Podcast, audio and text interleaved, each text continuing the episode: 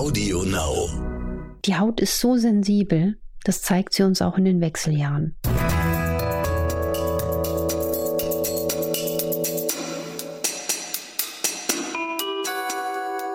Dr. Anne Fleck, Gesundheit und Ernährung mit Brigitte Leben.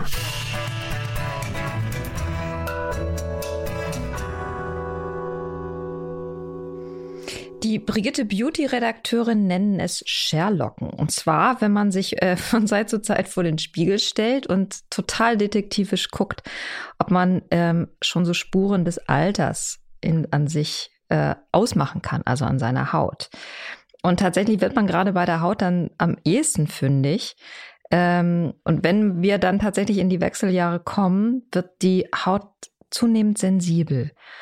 Ähm, wenn, weil, wenn der Östrogenspiegel sinkt, verliert die Haut ihre Elastizität. Ähm, und äh, interessanterweise werden ja sogar, sind sogar die Hände da, davon betroffen. Ich finde, das merkt man ohnehin, wenn man älter wird, dass man immer häufiger sich die Hände eincremen muss. Das kann man überhaupt nicht komplett verhindern, aber man kann ganz sanft gegensteuern. Ähm, mit Kosmetik natürlich, aber auch mit Ernährung und mit Lebensstil. Und wie das gehen könnte, oder gehen kann. Das erklären wir heute. Und wir, das bin ich, Dr. Anne Fleck, genannt Doc Fleck. Ich bin Internistin, Präventiv- und Ernährungsmedizinerin und mein Herz schlägt Menschen von Kindesbeinen an gesund und vital zu halten. Und ich bin Maike Dinklage. Ich bin die Redaktionsleiterin der Brigitte Leben. Das ist das Heft mit Anne. Und äh, ihr könnt es bestellen unter brigitte.de-brigitte-leben. Anne, was kaum jemand weiß, ist, dass die Menopause sogar einen eigenen Tag hat. Und das ist, der ist gerade gewesen, der war am 18. Oktober und der wurde schon vor vielen Jahren, nämlich 1984 von der WHO äh, ausgelobt. Ähm, erste Assoziation äh, sind ja Hitzewellen und Schlafstörungen, aber die Menopause hat auch Folgen für die Haut. Warum verändert sich denn die Haut äh, in der Zeit der Wechseljahre so stark? Das hängt mit dem eingangs schon beschriebenen Abfall des Östrogenspiegels zusammen. Also wir sind ja quasi auf den Tango unserer Hormone angewiesen. Die steuern alle Stoffwechselprozesse und damit auch die Hautregeneration und Wachstumsprozesse im Körper. Und das Östrogen ist insofern spannend. Es ist ähm, der Motor für Zellwachstum und auch der Motor für die Ausbildung der Kollagenfasern, damit auch verantwortlich für die Feuchtigkeit in der Haut. Und deswegen mit mangelndem Östrogenspiegel wird die Haut also dünner, sie verliert an Elastizität, sie wird trockener und was man auch klassischerweise sieht, sie ist anfälliger für Pigmentflecke. Und deswegen, was aber auch faszinierend ist, diese häufige Pigmentfleckentwicklung ist auch oft ein Zeichen, dass mit zunehmendem Alter der Antioxidantienspiegel im Körper steigt oder hm, dass man auch vielleicht nicht viel gesundes Fett im Körper hat. Also das macht die Notwendigkeit, da dagegen zu steuern, noch umso wichtiger. Ne? Man kann ja dann Haut auch stärken, nicht nur durch Hautcreme von außen natürlich, sondern auch, ich sage mal, durch gesundes Essen, die Hautcreme von innen. Ähm, kannst du mal sagen, welche Hautzonen vor allem betroffen sind ähm, und warum auch Fingernägel beispielsweise davon betroffen sind? Also auch die werden ja dann gegebenenfalls ein bisschen rissiger, ein bisschen, ähm, ja, auch ein bisschen welliger. Also mhm. ich glaube, das verändert sich auch so ein bisschen. Mhm. Also man merkt, dass auch natürlich an den Händen oder auch an den Extremitäten sehr schnell, weniger manchmal am, am Rumpf. Viele spüren das auch an den Haaren mit Haarausfall und diese brüchigen Nägel, das nennt man Onychorexis, also von Nagelrexis, der bricht. Manche Nägel werden dann auch manchmal so gelblich und das hängt mit der Keratinproduktion im Nagel zusammen und durch diese hormonellen Umstellungen kommt es auch zu einem Wassermangel im Nagelbereich und deswegen ist der Nagel dann auch umso trockener, genauso wie die Haut umso trockener wird und ist dann anfällig für äh, dieses Splissen und dieses Reißen.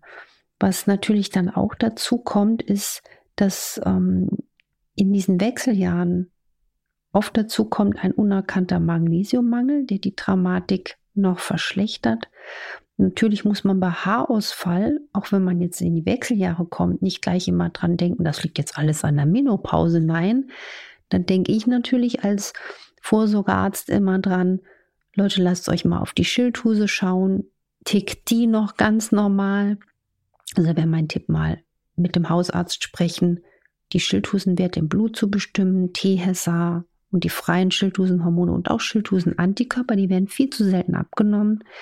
Man sollte auch eine Anämie abklären, also eine Anämie oder wenn man wenig Fleisch isst als Eisenquelle, ist sehr häufig auch noch ein Motor, der dann diese Hauttrockenheit verstärkt. Klassisches Zeichen ist auch eine Trockenheit des Mundes und auch das, wenn diese Mundwinkel so einreißen, das nennt man Mundwinkelragaden, ganz häufig durch eine Anämie oder wenn man jetzt in der Menopause, wenn der Zyklus unregelmäßiger wird, kann es auch sein, dass man unter Umständen trotzdem auch nochmal eine stärkere Blutung hat. Also darauf achten, könnte ich einen Eisenmangel haben.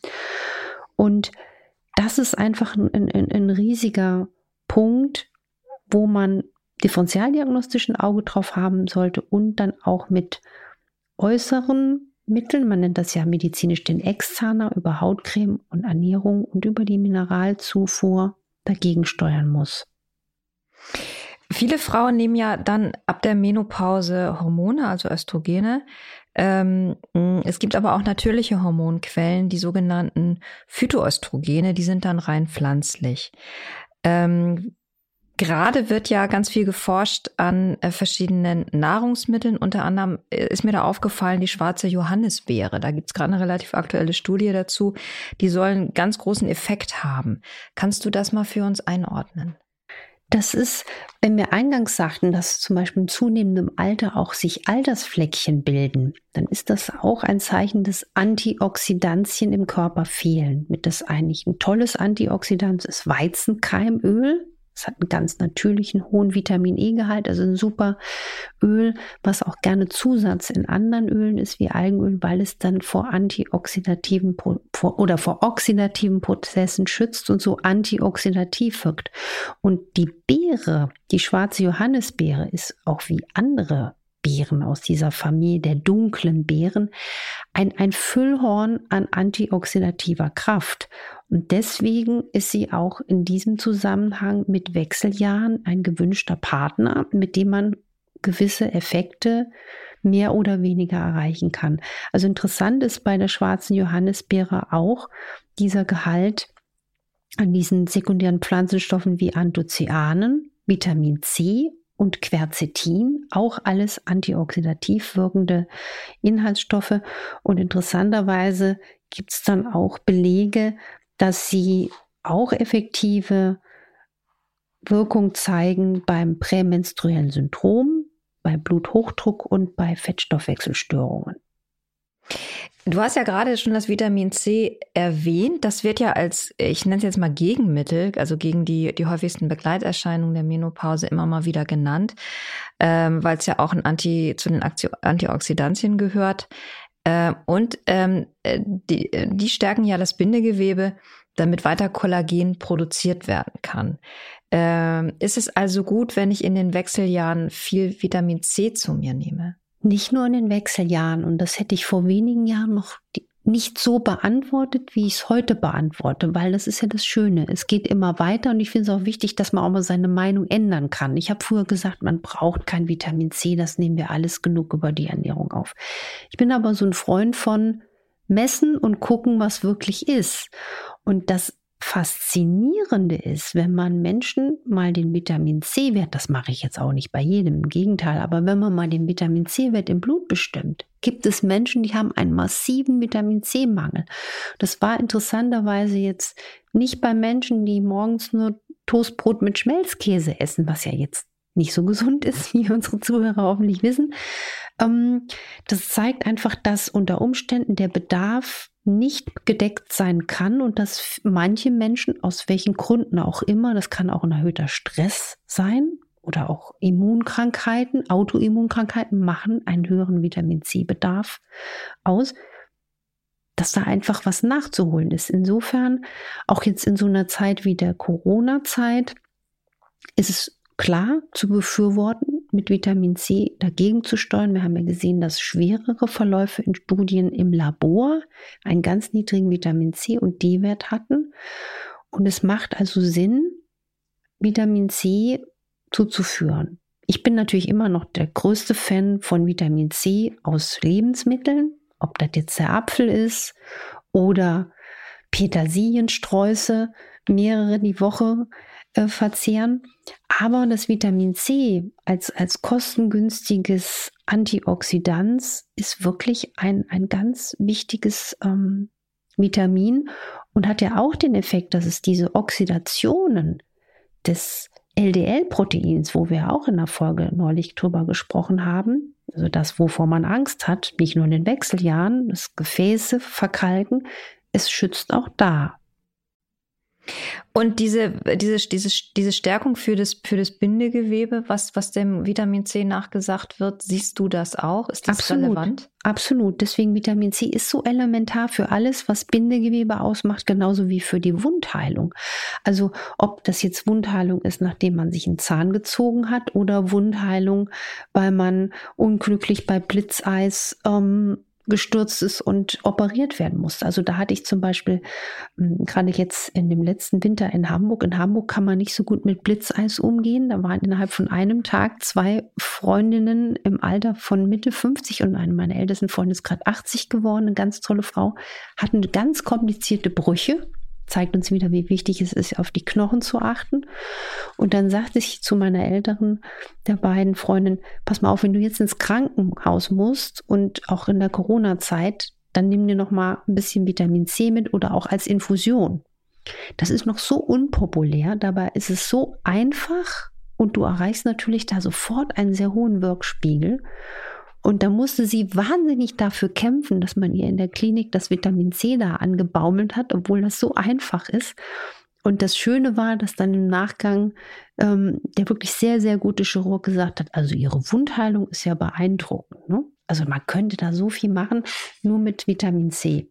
Und einer Freundin Anne Fleck, die einem genau sagt. Diese Tipps hat. ja, genau. Ja, ich habe Vitamin man, C. man das durchsetzt. Ja, ich habe Vitamin C äh, äh, auch zu Hause als Infusion. Und das ist ähm, so unpopulär oder kaum bekannt und wäre so, so, so hilfreich, weil es einfach alles, was Bindegewebe, Zellschutz ausmacht und so einfach ist. Ne? Und das ist ja der Punkt. Nicht jeder will jetzt eine Infusion und wird auch, wird, macht auch nicht bei jedem Sinn. Aber wenn jemand zum Beispiel jemand einen ganz, ganz schlechten Darm hat und kriegt da kaum was aufgenommen, ne? oder Menschen, die unter extremer Müdigkeit leiden, die profitieren da enorm, wenn man auch den Vitamin C-Spiegel an, an, anfeuert. Lass uns nochmal über Soja und andere Hülsenfrüchte gegen Hautalterung sprechen. Mhm. Das wird ja auch immer wieder äh, empfohlen.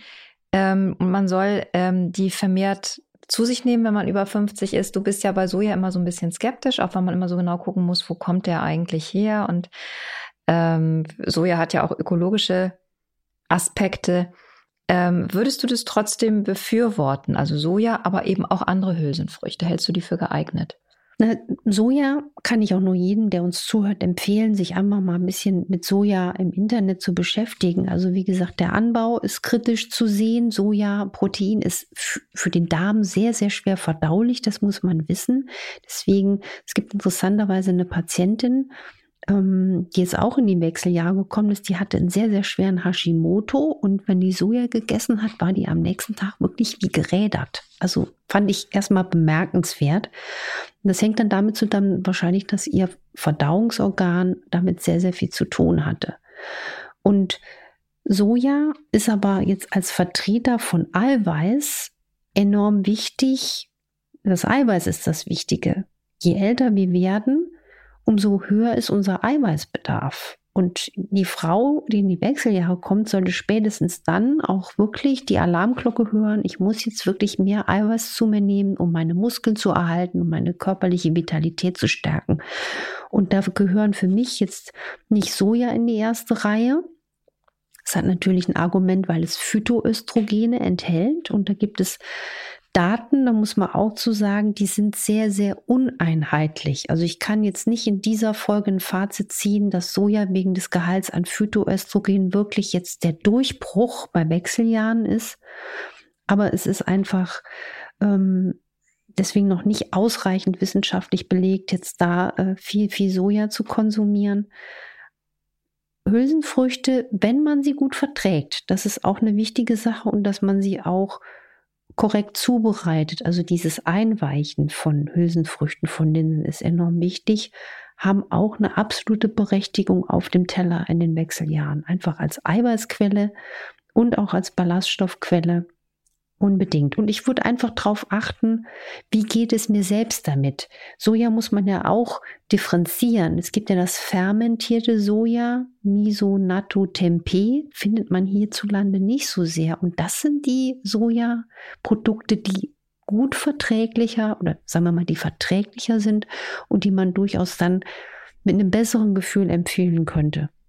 Als jetzt beispielsweise Sojamilch Unf oder ja. Sojajoghurt. Genau, so unfermentiert. Also mhm. die Fermentation macht eigentlich das Sojaprodukt dann oder befreit es von dem, was man eigentlich äh, dann kritisch bewerten würde. Letzte Frage zu diesem Komplex. Ähm, äh, gibt es denn aus deiner Sicht jetzt mal jenseits der Ernährung auch Möglichkeiten, gut durch die Wechseljahre zu kommen und dabei mental stabil zu bleiben? Das ist natürlich eine extrem komplexe Frage, aber vielleicht hast du noch einen Tipp auf Lager, ähm, weil es ist ja immer die Frage, wie sehe ich mich denn selber? Also wenn ich da vor diesem Spiegel stehe und da Sherlocke ähm, und dann sehe ich die Fältchen und ähm, wie, wie, wie, was sollte mein Gedanke oder was könnte mein Gedanke dazu sein?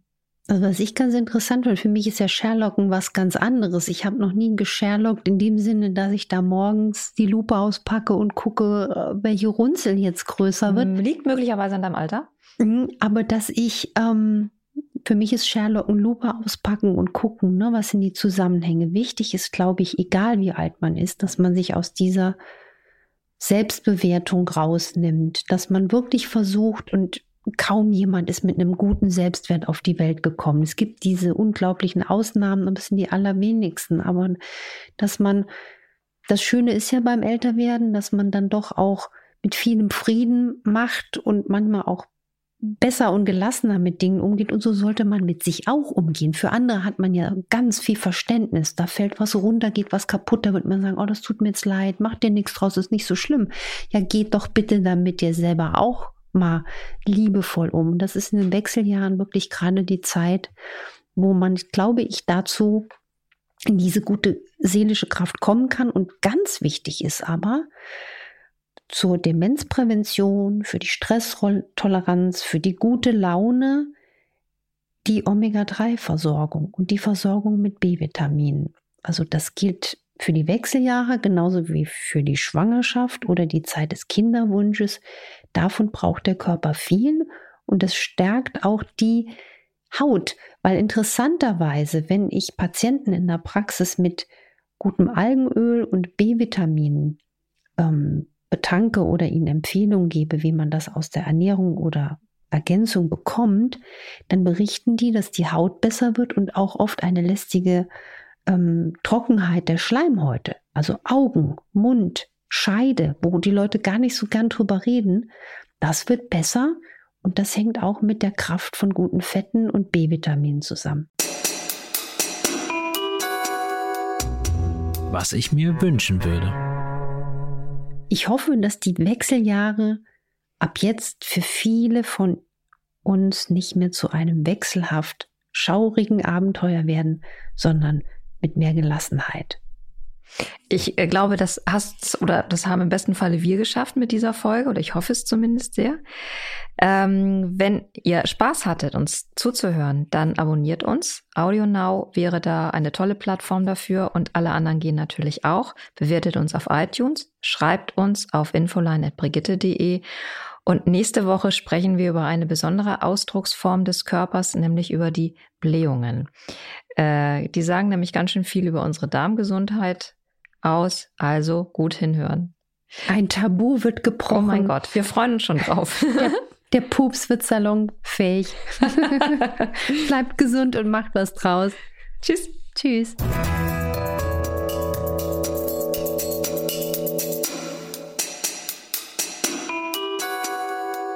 Dr. Anne Fleck, Gesundheit und Ernährung mit Brigitte Leben.